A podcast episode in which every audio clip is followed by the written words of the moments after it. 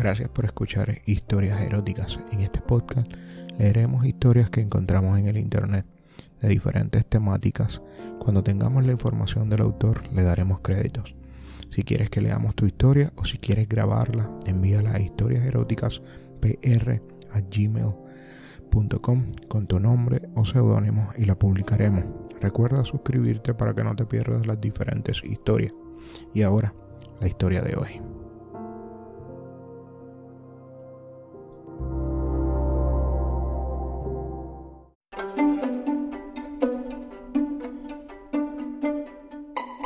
Joven e ingenua, tiende a enamorarse perdidamente de su pareja.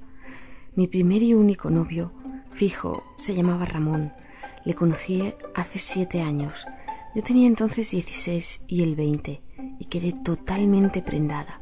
Casi de forma inconsciente me convertí en su esclava. Todo lo que Ramón decía iba a misa. Todo lo que me pedía lo conseguía. Por eso, cumplidos los 18, me casé con él. Y un año después quedé embarazada de Javier, que actualmente ha cumplido cuatro añitos.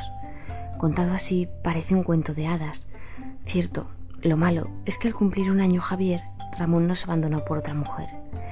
El caso es que me vio obligada a cuidar yo sola de Javier.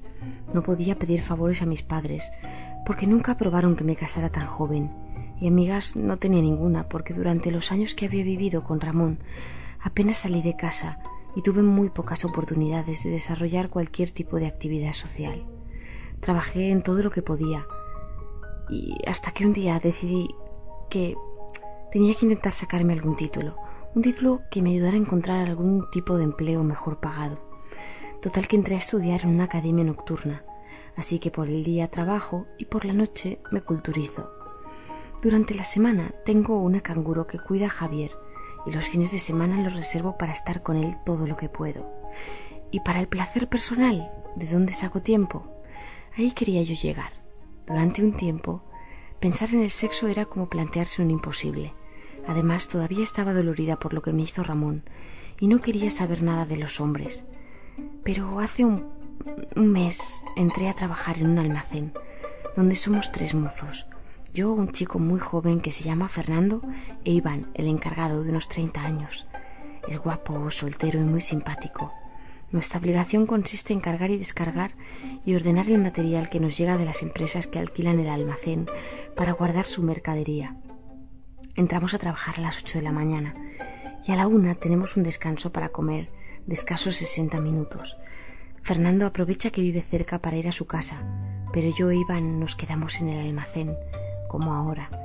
Sacamos nuestros bocadillos y charlamos hasta que suenan las dos. Posiblemente sería más práctico ir a un bar y comer como Dios manda, pero es que desde hace ya no pocos días ese pequeño espacio de tiempo lo dedicamos a... bueno, ya sabéis, a follar, como se dice popularmente.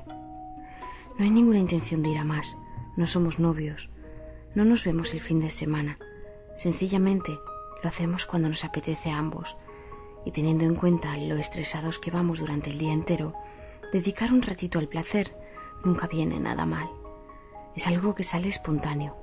A veces ni tan siquiera tenemos tiempo para comer los bocadillos, así que dejémonos de cháchara y vamos a lo que interesa. Abrázame y disfrutemos del poco tiempo que nos queda. Me encanta cuando me acaricias las tetas por encima de la camiseta sudada ¿Cuántas veces te lo habré dicho ya? Acércate. Rodear tu cuello con mis brazos y olerte es algo que me excita de sobremanera. Deslizo mis manos por tus robustos brazos. Siento como tus músculos se hinchan cada vez que sitúas tu mano en mi cintura y doblas el brazo para acercarme a ti. Nuestros cuerpos chocan. Estamos cansados, sucios, pero nos entregamos a este juego hasta el final. Me besas el cuello y lo agradezco. El calor de tu torso se inyecta en mis extremidades a través de los poros de la piel y recorren el camino hacia mis entrañas. Me pongo a mil, me deslizo como una culebra hacia abajo, huyo de tus fuertes brazos en dirección a la bragueta. Me apoyo sobre ella de forma cariñosa, pues resulta algo increíblemente dulce sentir como tu sexo palpita debajo de esos ennegrecidos tejanos Mis dedos palpan y encuentran un hueco por donde entrar. Cruzo el umbral y ahí están tus calzoncillos siempre blancos, siempre reservándome sorpresas. Te miro y te veo cerrar los ojos y apretar los dientes, víctima de los primeros escalofríos. Tu cuerpo se tensa, tu polla crece bajo el efecto de mis caricias. La quiero para mí, para ser mía. Tengo el estómago vacío y es hora de la comida. Mis nervios se alteran y mi corazón se acelera cuando palpando detrás del telón siento un músculo crecer debajo de mi mano. Mm, adoro este momento. Durante la felación no puedo evitar sentirme como la especie dominante, el pez grande que se come al pez pequeño, aunque el falo de Iván poco tiene de pequeño, es grueso y robusto, una máquina viva de dar placer, exactamente como mi lengua, que no conoce la compasión, y menos cuando se trata de devorar un sexo como ese. Los próximos minutos vas a sentir lo que no has sentido en tu vida, aunque realmente sea lo que no has sentido desde el miércoles pasado. Presiono el pene entre mis labios y lo sujeto con fuerza como si fueran cadenas. Me deslizo por el tronco hacia abajo y me detengo en el poderoso glande, al que le dedico no pocos besos y algún que otro sano mordisquito. Mmm, te gusta y me gusta. Preparo el miembro para ese momento culminante del coito y mi vagina se abre mientras la espera se hace eterna. Mm, como a mí. No te voy a permitir disfrutar de un segundo más de esto. Quiero ser partícipe. Me sientas en la caja grande sin que tan siquiera tenga que pedírtelo. Me gusta que pienses en mí. Yo pienso en ti. Por eso mis pantalones han desaparecido tan rápidamente. Tiras de mi pierna izquierda hacia un lado y con una mano te agarras la polla que diriges sabiamente en dirección a mi coño. Esperas que te facilitara las cosas. Tiro de mis labios hacia los lados y espero el roce, el momento mágico del contacto. Oh, sí, es tan delicioso, tan sabroso. Me dejó caer pesadamente sobre la improvisada tumbona de cartón y mi primer gemido se escapa. Mm, el cuerpo se me parte en dos cuando penetras de forma violenta y decidida.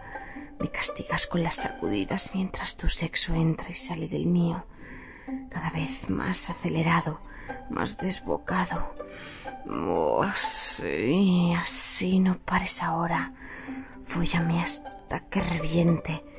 Una de tus manos por el tobillo, la pierna que tengo en lo alto con fuerza la otra mano has dejado de reposarla sobre las costillas para conducirla hacia mi pecho que agarras fuertemente y estrujas, casi sin percatarte de que ese dolor se transforma automáticamente en un placer inexplicable y que casi logra hacerme perder los sentidos. Mm, miles de descargas cruzan por mi columna en todas direcciones. Estoy agotada y a la vez no quiero que cese. Solo quiero que te corras, córrete encima de mí y bañame con tu esperma. Así, así. Oh, ahora. Oh, oh, sí. El capullo expulsa toda la materia contenida en tus testículos sobre mi estómago. El éxtasis es total como para concentrarse en el dolor aún palpitante de tu salvaje penetración. Únicamente quiero embriagarme más de ti y del placer que me estás dando. Oh, el semen está caliente se desliza por encima de mí en direcciones opuestas, mientras mis gritos no dejan un hueco libre en el vasto almacén. Jadeamos libremente casi de forma simultánea no voy a retener ninguno de mis gemidos ahora. Mm.